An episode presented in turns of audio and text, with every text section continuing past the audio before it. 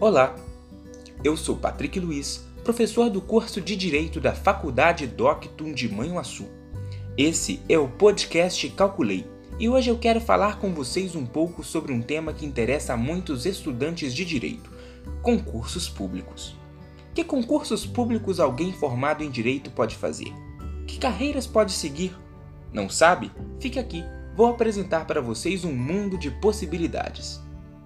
Trabalhar para o Estado pode ser um caminho de muitos profissionais que se formam em direito no Brasil. A estabilidade na carreira, os bons salários, tudo pode ser muito convidativo para quem se forma bacharel nas ciências jurídicas.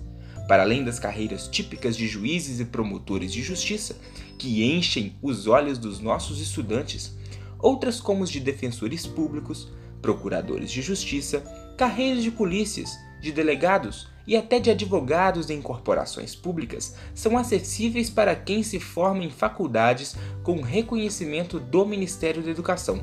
Tudo é muito convidativo. Para cada uma dessas profissões públicas, há uma modalidade de concurso diferente. Algumas podem ser prestadas por profissionais recentemente formados. Outras exigem que, para além da formação em direito, se tenha dois ou três anos de atividade profissional na área jurídica comprovada. E em muitas, alguns dos critérios dos concursos são pontuações dos candidatos em conclusão de cursos de pós-graduação e de atividades científicas. Mas sempre o primeiro passo é se formar em direito.